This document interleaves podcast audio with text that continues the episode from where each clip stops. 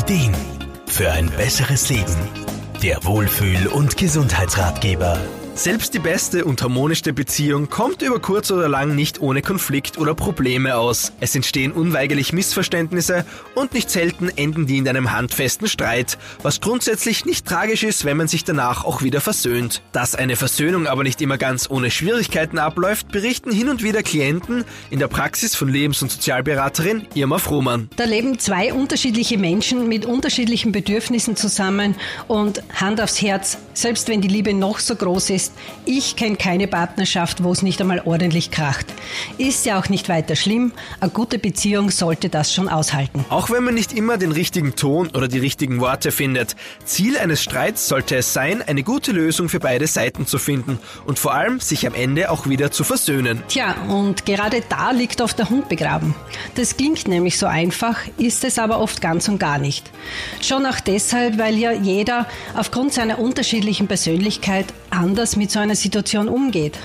Man möchte es nicht glauben, aber auch richtiges Versöhnen kann kompliziert sein. Da man sich bei einem Streit ja eher missverstanden oder angegriffen fühlt, gehen die Emotionen hoch und Körper und Geist geraten, so Irma Fruhmann, förmlich in einen Verteidigungs- bzw. Alarmzustand. Wenn die Emotionen brodeln, ist ein versöhnliches Aufeinanderzugehen ziemlich unwahrscheinlich und bringt in dem Zustand auch nicht viel. Da ist es sicher besser, erst einmal ein bisschen runterzukommen, ob man da einen Spaziergang macht, bei der besten Freundin oder Freund Dampf ablässt, seine Lieblingsmusik hört oder sich beim Sport auspowert, was auch immer. Auch wenn es nicht immer so einfach ist, nach einer Sendepause ist es wichtig, dass einer den ersten Schritt zur Versöhnung oder zumindest zu einem klärenden Gespräch macht. Da kann es natürlich schon sein, dass man abgewiesen wird, weil vielleicht der Partner noch ein bisschen Zeit braucht.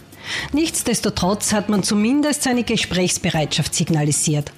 Und hat man tatsächlich einen Fehler gemacht, ist mit einem Tut mir leid schon einmal ein erster wichtiger Schritt zu einem Friedensangebot gemacht. Hin und wieder ein Streit, das ist normal und gehört zu jeder Partnerschaft dazu. Stellt man es richtig an, findet man danach auch wieder zueinander und geht womöglich sogar gestärkt daraus hervor. Wichtig ist, dass man dabei die Liebe zueinander nicht aus den Augen verliert und dies seinem Partner auch signalisiert.